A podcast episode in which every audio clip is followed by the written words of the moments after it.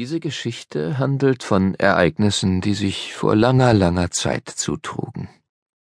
Es ist eine äußerst wichtige Geschichte, weil sie erklärt, wie das ganze Hin und Her zwischen unserer eigenen Welt und dem Land Narnia überhaupt anfing.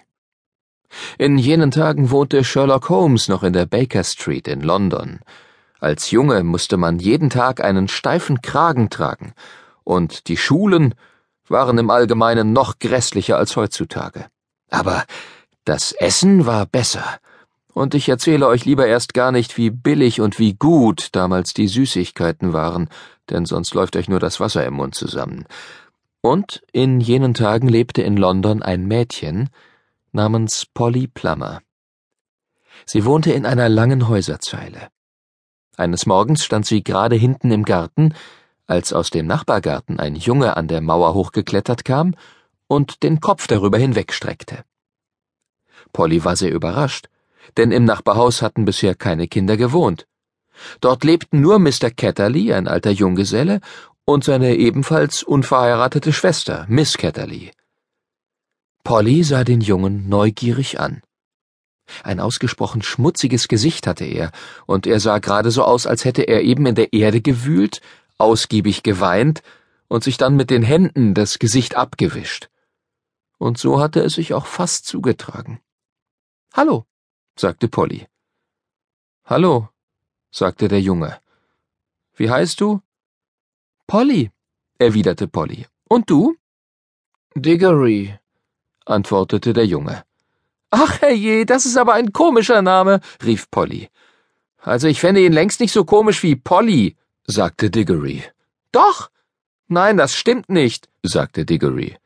Also wenigstens wasche ich mir das Gesicht, sagte Polly, und das hättest du auch nötig, vor allem wenn. Doch mitten im Satz brach sie ab.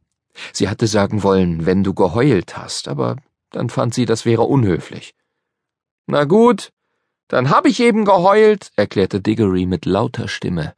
Offensichtlich war er so unglücklich, dass es ihm völlig egal war, ob irgendeiner erfuhr, dass er geweint hatte. Du würdest auch heulen, fuhr er fort, wenn du dein ganzes Leben auf dem Land verbracht hättest, mit deinem eigenen Pony und einem Bach unten im Garten, und dann müsstest du hierher ziehen in so ein grässliches Loch. London ist kein grässliches Loch, protestierte Polly empört, aber der Junge war so aufgebracht, dass er sie gar nicht beachtete.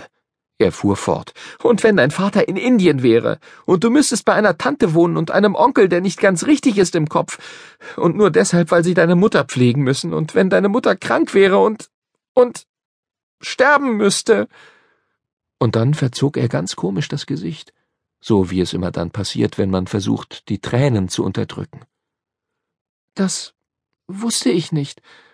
Tut mir leid, sagte Polly zerknirscht weil sie nicht recht wusste, was sie sagen sollte, und weil sie Diggory auf ein erfreulicheres Thema bringen wollte, fragte sie Ist Mr. Ketterly wirklich nicht ganz richtig im Kopf? Also, entweder ist er übergeschnappt oder es ist irgendwas Geheimnisvolles im Gang, erklärte Diggory. Im obersten Stock ist sein Arbeitszimmer, und Tante Letty hat mir strengstens verboten, es jemals zu betreten. Das kommt mir schon ausgesprochen komisch vor. Und dann ist da noch was. Jedes Mal, wenn er beim Essen etwas zu mir sagen will, mit ihr redet er überhaupt nicht, bringt sie ihn zum Schweigen. Sie sagt, du darfst dem Jungen keine Angst einjagen, Andrew. Oder ich bin sicher, das interessiert Diggory nicht. Oder hast du nicht Lust hinauszugehen in den Garten und zu spielen, Diggory? Was will er dir denn erzählen? Keine Ahnung. Soweit schafft er es nie. Aber das ist noch nicht alles. Gestern Abend bin ich auf dem Weg zu meinem Zimmer an der Treppe vorbeigegangen, die zu seinem Arbeitszimmer auf dem Dachboden führt. Ich gehe da sowieso nicht gern vorbei.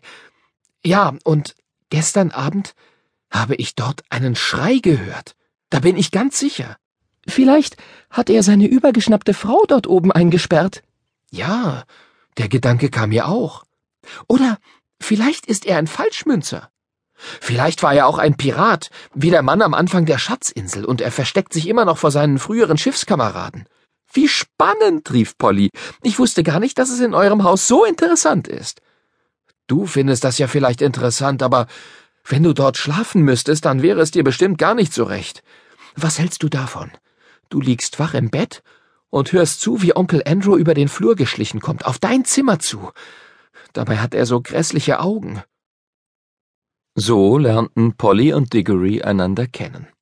Und weil die Sommerferien gerade begannen und weil keiner von beiden dieses Jahr ans Meer fuhr, trafen sie einander fast täglich.